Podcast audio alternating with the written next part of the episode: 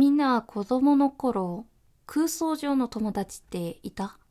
マチルダはね、いたよ。ラジオトーク公式番組、ライスやマチルダの暇つぶし現世ラジオ。このラジオではウェブライターのライスやマチルダが好き勝手語っていきます。今回は冒頭でも触れた通り、空想上の友達、イマジナリーフレンドとタルパについて語ります。イマジナリーフレンドを知らない人のために、まずはイマジナリーフレンドがどんなものなのかっていうのを簡単に説明します。イマジナリーフレンドは心理学、精神医学における現象名で、正式にはイマジナリーコンパニオンと呼ばれています。基本的には児童期、まあ小学生ぐらいかな、に見られるもので、子供の成長とともに消失していくものです。え、空想上の友達でしょやばいんじゃないそんなのいる子供って病気じゃないって思う人もいるかもしれないんですけど、これは結構あの子供の発達過程においてめちゃくちゃ正常な現象です。実際私にもイマジナリーフレンドはいたし、小学校時代の友達にもイマジナリーフレンドはいました。あと私、保育系の大学に通っていて、まあいろいろイマジナリーフレンドについてかなり勉強したんですけど、その保育士資格だったり、幼稚園教諭免許状だったり、まあそういった資格取得のために、保育園とか幼稚園とか、あとは児童養護施設とか、発達支援センターとか、まあいろんなところに実習に行きました。で、実習に行った先でイマジナリーフレンドがいるっていうことはまあまあいました。なのでそんなに珍しいことではないんですよね。まあ、基本的には長女や一人っ子、男の子よりも女の子の方によく見られるって言われているんですけど、まあ私は次女なので、まあそんなね、統計学上の傾向って感じですね、あくまでも。で、イマジナリーフレンドの姿なんですけど、基本的に姿は人間であることが多いそうです。まあ子供と同じ性別で同い年のケースが多いらしいんですけど、ただね、動物とか妖精とかといった姿のケースもまあまああるらしいです。ちなみに私の場合はね、妖精でした。あの、見た目はおじゃる丸の電ボみたいな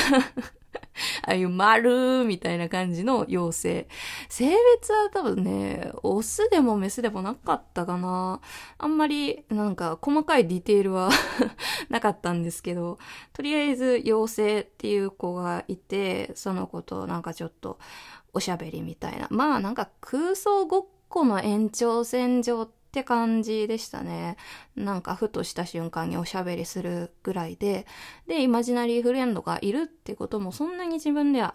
なんだろう、おかしいことだとは思ってなくて、まあ友達にも結構言ってたんですよ。こういう子がいてさ、みたいな。妖精が私にはいるんだ、みたいな、なかなか、なかなか香ばしい発言をしていたんですけど、ただ私の友達も結構、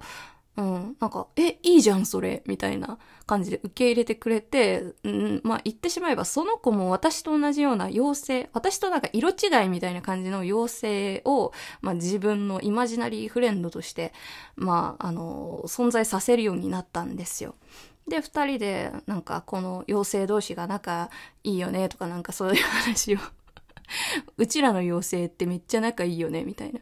感じであの、喋ってたりしましたね。で、その子が、すごい、あの、手先が器用な子だったので、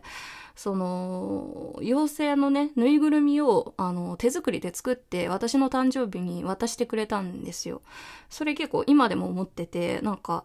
うん、いい思い出だなって感じです。はい。で、イマジナリーフレンドが作られるメカニズムは、まあいろいろ諸説あるんですけど、基本的には子供が一人で遊ぶ環境があること、そして親が子供に干渉しないこと、この二つをクリアすることでイマジナリーフレンドが生まれやすくなると言われています。続いてはイマジナリーフレンドの機能についてお話しします。えー、ストレスや衝動の発散、自分の理想像の人格化、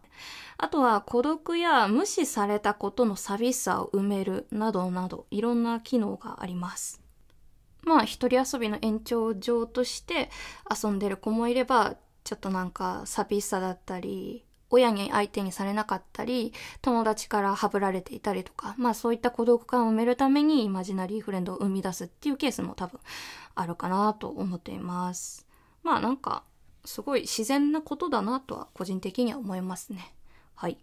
でね、私ね、イマジナリーフレンドよりもさらに興味深いものを見つけまして、それはね、タルパです。まあ、トゥルパとも呼ばれることもあるんですけど、まあ、言いやすいんでね、ここではタルパと呼ばせていただきます。タルパっていうのは、現実世界に実体化させるために作られた想像上の人物のことです。今回は、私にはタルパがいますという本を参考にしながら語っていきます。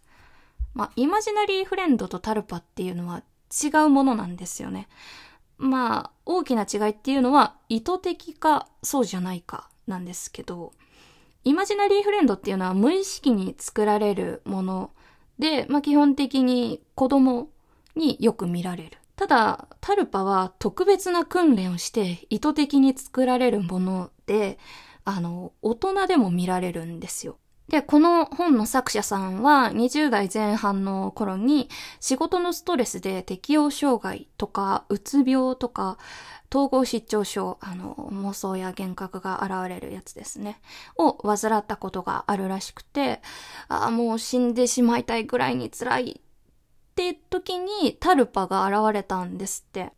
もう死んでもいいですかって自分自身に問いかけたら、はっきりと、いいえっっていう返事が返ってきて、そこからは自分に話しかける訓練っていうか習慣みたいなのを続けたところ、タルパと、はい、いいえ以外の文章でやり取りができるようになったんですって。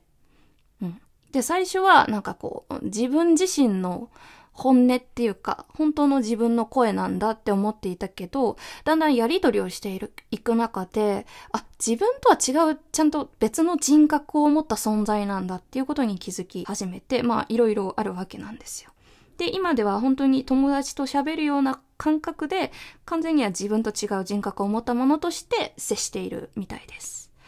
あの、本をね、読んでみると、こう、タルパが暴走してしまって、例えば、その作者さんに好きな人ができたけど、その人のことをタルパも好きで、ちょっとそこから仲が悪くなってしまって、タルパが、あなたが彼と釣り合うわけがないとか、暴言を吐いたり、マイナスな発言をしたり、みたいな感じで暴走してしまったことがあったらしくて。ただ、まあその、それまで作者さんはタルパにちょっと依存していた部分があったので、まあその一件があって、あの、作者さんはもうタルパに依存するのはやめようと決意して、そこからは、あの、程よい距離感で共存できるようになったそうです。精神科の先生にもタルパの存在を話したところ、生活に支障をきたしていないから、無理にタルパを消そうとしなくてもいいよって言われたんだとか。なので、そんなね、タルパ、あの、その空想上の存在というか、うん、まあ、その当事者にとっては本当に存在するもの